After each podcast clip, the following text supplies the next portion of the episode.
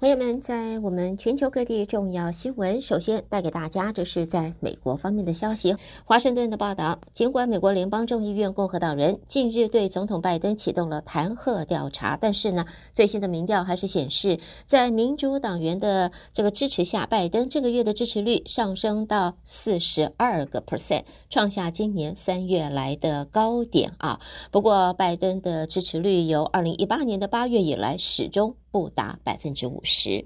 而美国在昨天和巴林签订了加强防务和经济关系的协议，展现对这个十年前面对武器禁运的波斯湾君主国的一个支持。与邻国伊朗关系紧张的巴林，已经是美国海军第五舰队司令部所在。这份协议透过加强合作，包括承诺情报分享等等，来巩固两国的关系，也兼具的是象征和实质的意义。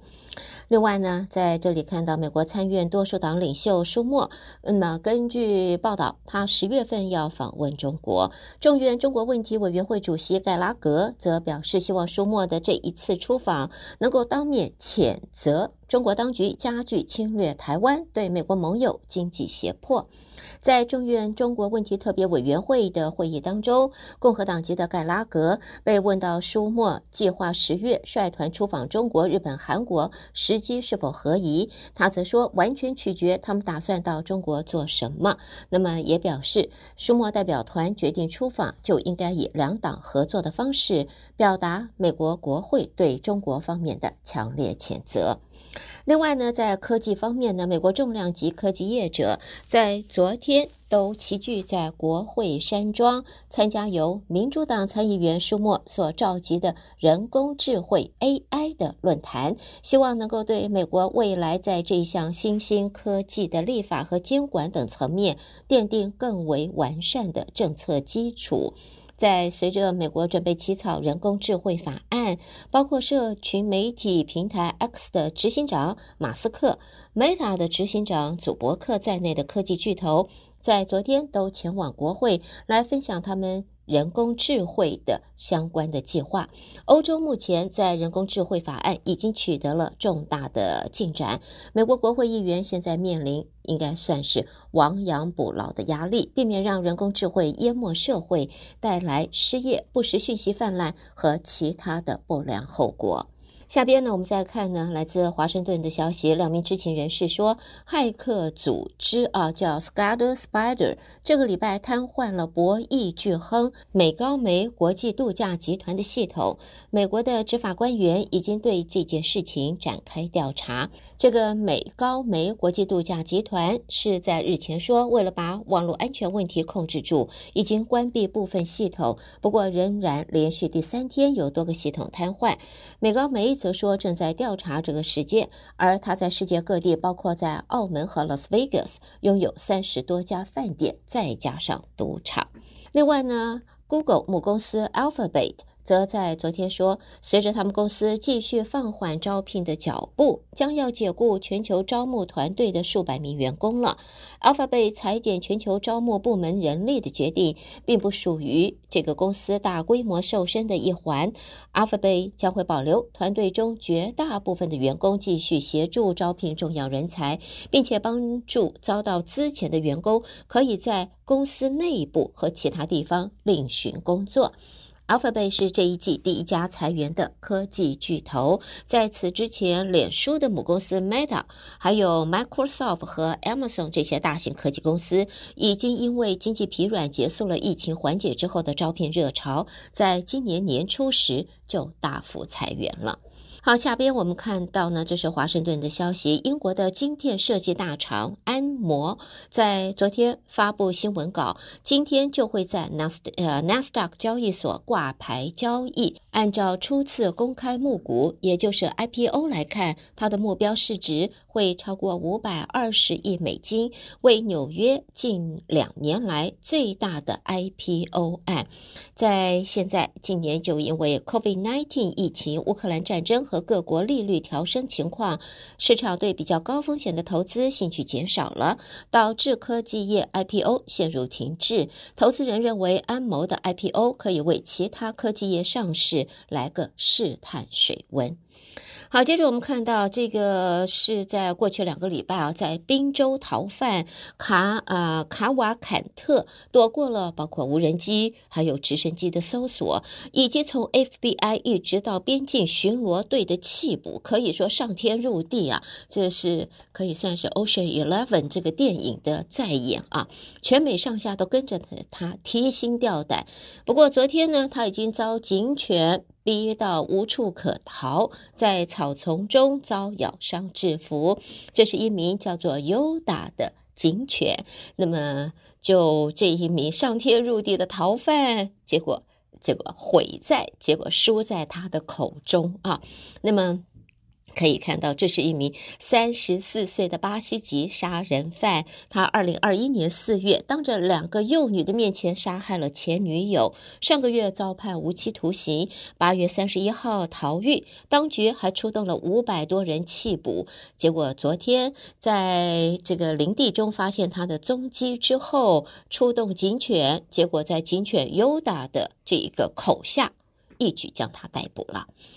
好，下边我们再看的这一个消息是，美国阿拉斯加州发生了小飞机坠毁事件，酿成一人死亡。联邦众议员叫做佩尔托拉发布了他的办公室发布声明，死者是众议员的夫婿尤金。美国联邦航空总署说，这一架 PA-18 的。单发动引擎的小飞机是在昨天晚上从阿拉斯加那么附近起飞，不久之后坠毁。负责驾驶飞机的尤金是机上唯一人员。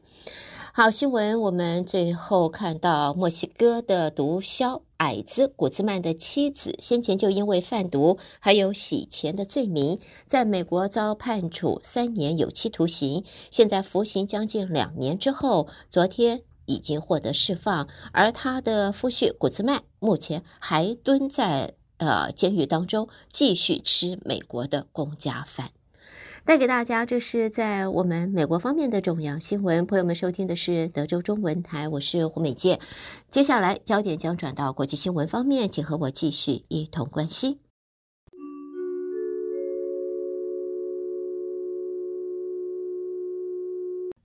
在国际方面的新闻，第一个看到来自莫斯科的消息。根据俄罗斯通讯社引述俄国总统普丁发言人的说法，普丁和北韩领导人金正恩讨论了把北韩的太空人送上太空的可能性。在昨天，两个人在远东地区一处太空发射场举行会谈。那么报道也说，一旦成真，这会是史上第一位上太空的北韩人。另外，南韩国家安保室第一次长金泰孝则在今天说，南韩总统尹锡瑞将会在美东时间二十号在联合国大会发表演说。官员透露，尹锡瑞将会在演说当中分析北韩与俄罗斯近期的军事交流，并且释出相关讯息。根据报道，这一次联合国大会里锡瑞的演说内容，预计会提及在近期北韩和俄罗斯军事交流的相关分析讯息，而南韩政府也也正在与美国、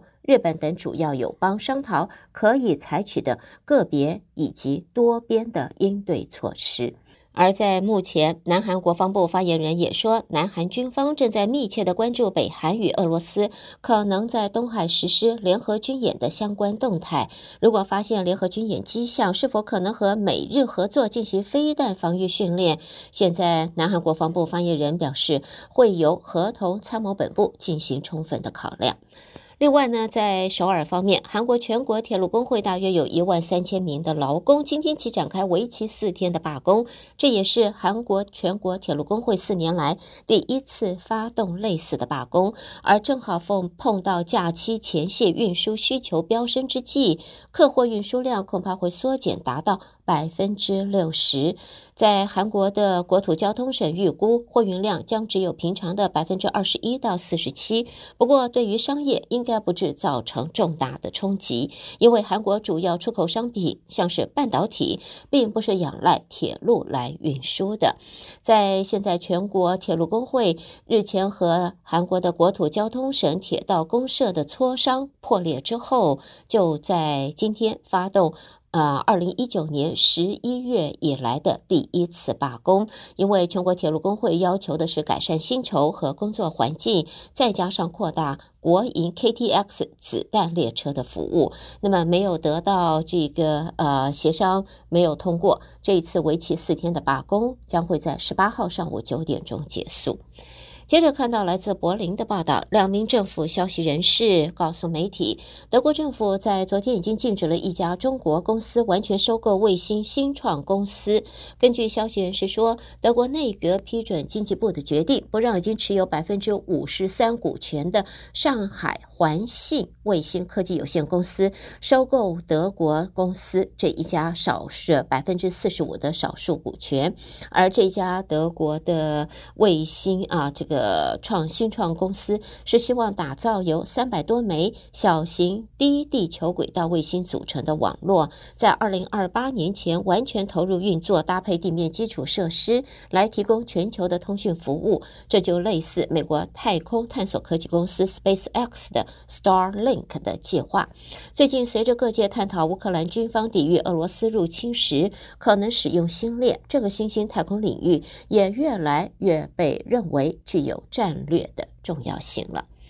好，接着我们再来看阿姆斯特丹的报道。荷兰的大众日报引述官员的说法说，荷兰数位监管机构现在正在就一份法国报告在进行调查。这个报告说，苹果公司的 iPhone 十二机型违反了欧盟电磁辐射量的限制。这个机构将会要求苹果做出解释。法国国家频谱管理局是在十二号下令 Apple 在法国停售 iPhone 12，说检测结果显示这款手机电磁波能量比吸收率啊超过了法律允许的标准，而电磁波能量比吸收率就是衡量人体组织所吸收的电磁辐射量的一个标准。另外，欧洲环保署也在今天表示，几乎所有的欧洲人，他们的体内都发现用于食品包装会扰乱荷尔蒙的双酚 A 啊，就是 BPA，可能会带来健康的风险。在现在位于。丹麦哥本哈根的欧洲环保署说，研究的十一个国家当中，体内的 BPA 超过建议值的参与者比例介于百分之七十一到百分之一百啊。这个欧洲食品安全局那么则表示呢，要提醒大家，欧洲人体内现在的 BPA 对健康在未来是会有影响的。然后我们看向来自东京的报道，日本冲绳县空港科表示，在十四号下午三点多，两架美军 MV-22 型的鱼鹰式运输机，因为其中一架飞机故障，紧急降落在石环市新石环机场，并没有影响其他飞机或传出人员伤亡。好，最后我们看到来自东京的报道，日本星野集团就在今天宣布要把日本的国家重要文化财旧奈良监狱改造成高级旅馆。哦，这可是一个首例啊！计划经过耐震补强工程之后，会在二零二六年的春天开业。这将会是日本国内监狱被改造成高级旅馆的第一例，所以像这个前无古人后无呃后边会有来者，这个绝对是前无古人的呃首例，带给大家这是在国际方面的新闻。朋友们，你收听的是德州中文台，我是胡美健。在美国和国际新闻之后呢，我们要在这儿稍微休息一会儿，稍后我们再和听众朋友一同关心带给大家两岸方面的重要消息。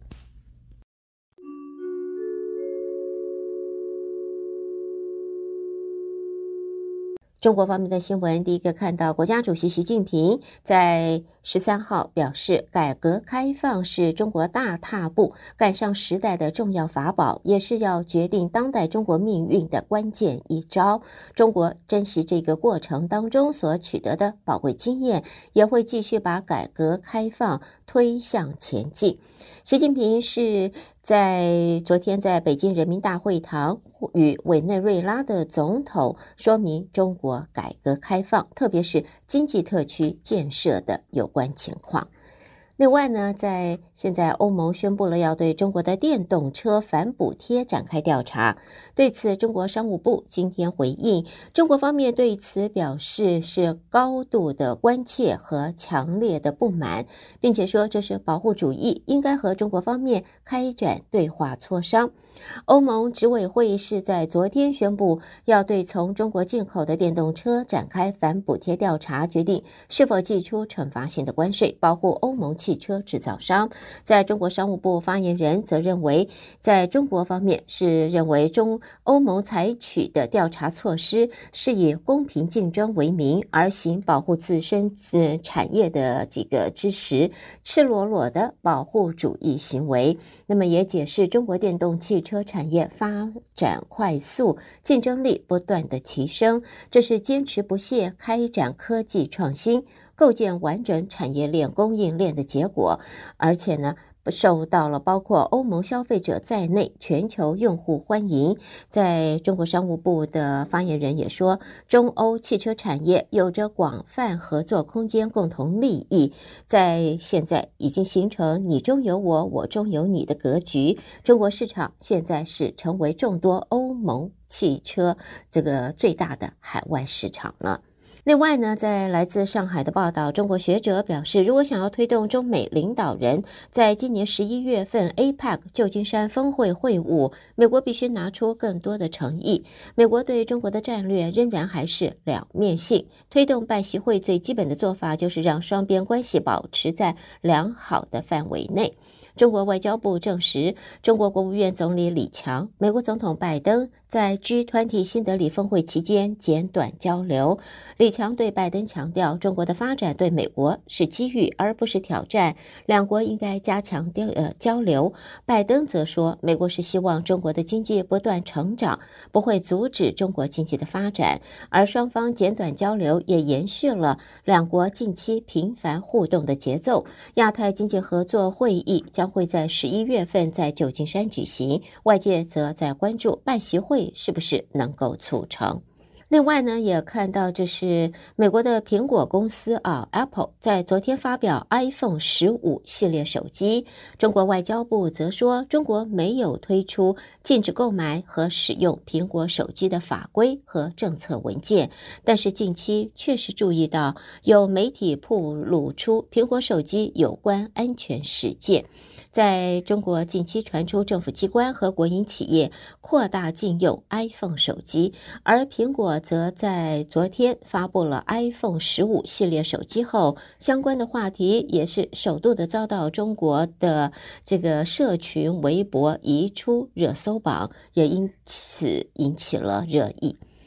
接着看到上海的报道，在现在中国首席经济学家陆挺他表示，近期中国的经济数据显示，未来几个月经济走弱压力将会加大，中国经济复苏乏力，主要的原因可以归于出口弱、地缘政治风险、民营企业信心，还有房地产的问题。那么，陆婷点出了中国经济复苏乏力的四大主要原因。那么，他也提到，中国资产受损实体包括了地方政府、地方政府融资平台、房地产开发商，还有居民。那么，也强调，九零年代许多经营受损的日本企业是具备高度国际竞争力，有能力赚钱还债，而目前面临负债问题的中国地方政府企业，并没有意愿，也没有能力去还钱。房地产企业或许有意愿，不过几乎是没有能力来还钱。另外，中国经济低迷不振，调查也显示，去年中国民间企业五民企五百强总营收是不及人民币四十兆，税后净利是一兆六千四百亿元，比去年同期。往下跌了将近百分之五，而在失业率方面，青年失业率屡创新高，在现在已经决定不再公布青年失业率了。不过，中国当局也引述调查报告说，在青年失业率比较高，跟家庭经济条件改善，还有家长支持，再加上毕业生对职业规划期望高，因此中国现在是慢就业的趋势日益显著。好，下边我们再看啊，对台湾方面的这个报道，中国大陆发改委副主任任从亮他表示，福建已经具备连接闽台两地高速通道的工程技术能力，同时喊话要争取早日实现两岸民众坐着高铁轻松跨过台湾海峡的梦想。同时，他也说，大陆已经建成世界上最大的能源体系，福建的清洁能源发展迅速，闽南外海滩的浅滩适宜海上风电发展，具备向台湾地区大规模输送绿色电力的条件。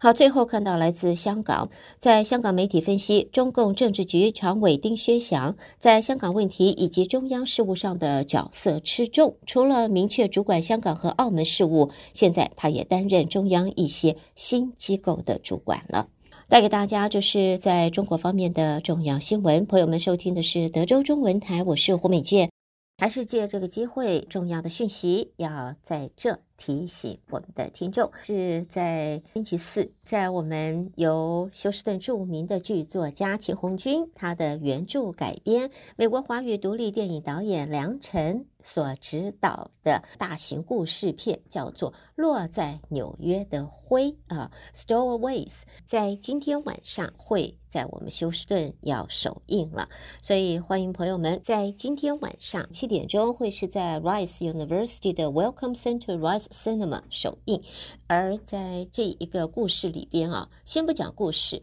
故事的剧作家秦红军也是我们休斯顿知名的媒体新闻记者和作家协会的会长。那么他这一部电影里边的演员啊，我要这样子说，演员大部分都是我们休斯顿的朋友们，说不定你会在整个的电影过程当中看到你熟悉的面孔，而原来并不晓得，哎呦。他也成了演员了，也上电影了呢。所以明天晚上在 Rice University Welcome Center Rice Cinema 的这个电影的首映啊，落在纽约的灰，欢迎我们的朋友们可以安排你的时间一起来观赏。整个的片长大约是八十五分钟啊，在里边呢也。呃，谈到了导演梁晨，也是我们休斯顿的朋友啊，呃，多次参加过就是访问的节目。那么他也表示，这是一个讲述到美国的第一代移民，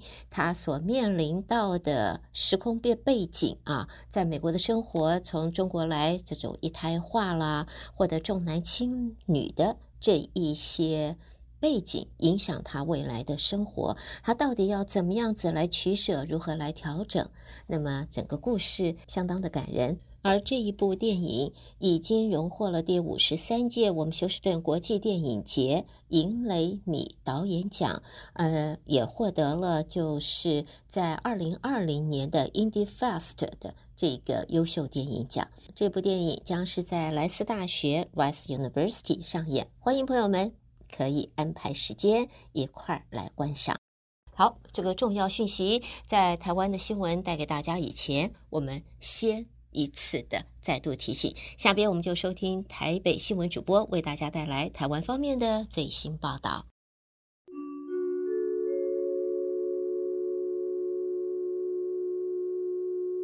德州的听众朋友，您好，我是央广主播张旭华，在台湾的消息方面。行政院会今天同意核定基本工资调整方案，从二零二四年一月一号起，月薪调升到新台币两万七千四百七十元，时薪调升到一百八十三元，调幅约百分之四点零五。